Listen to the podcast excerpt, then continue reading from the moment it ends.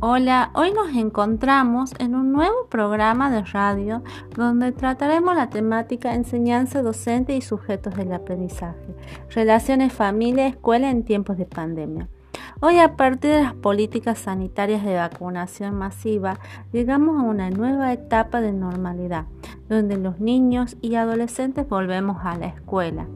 El Ministerio de Educación de Tucumán anunció el retorno a las aulas a partir del próximo lunes en forma alterada y gradual para llevar tranquilidad a las familias de los alumnos y hijos que estará acompañado por el avance de la vacunación contra el coronavirus de los docentes. De acuerdo con las cifras aportadas por la cartera educativa, ya son 20.000 los docentes vacunados contra el coronavirus en la provincia, de los cuales 10.000 recibieron la segunda dosis en el esquema completo de inoculación.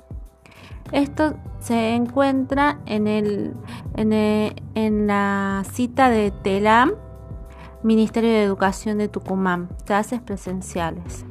En estos nuevos tiempos nos encontramos frente a nuevos desafíos, cómo poder trabajar incluyendo los espacios virtuales ya construidos y la presencialidad.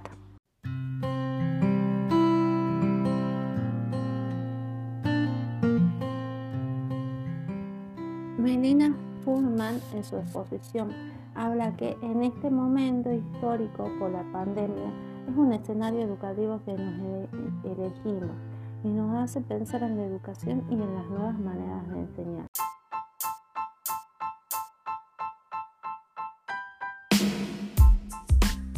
En este contexto actual, marca la importancia de la organización del tiempo que da la autora y cómo esto influye en el aprender a aprender. Concluye expresando la importancia y la necesidad de los docentes en la sociedad.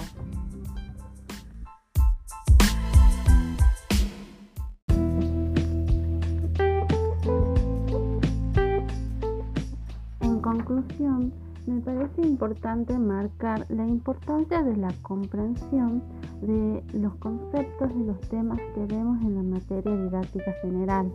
ya que el análisis de la enseñanza y de las nuevas prácticas nos muestran cómo, cómo es la gran importancia de comprender los conceptos que vemos como futuros profesionales eh, y como estudiantes para, por ejemplo, poder eh, realizar las prácticas educativas acorde a los fines que, manejan eh, las leyes educativas de la nación, en el cual buscamos garantizar a los estudiantes de todos los niveles una educación pública, gratuita y igualitaria.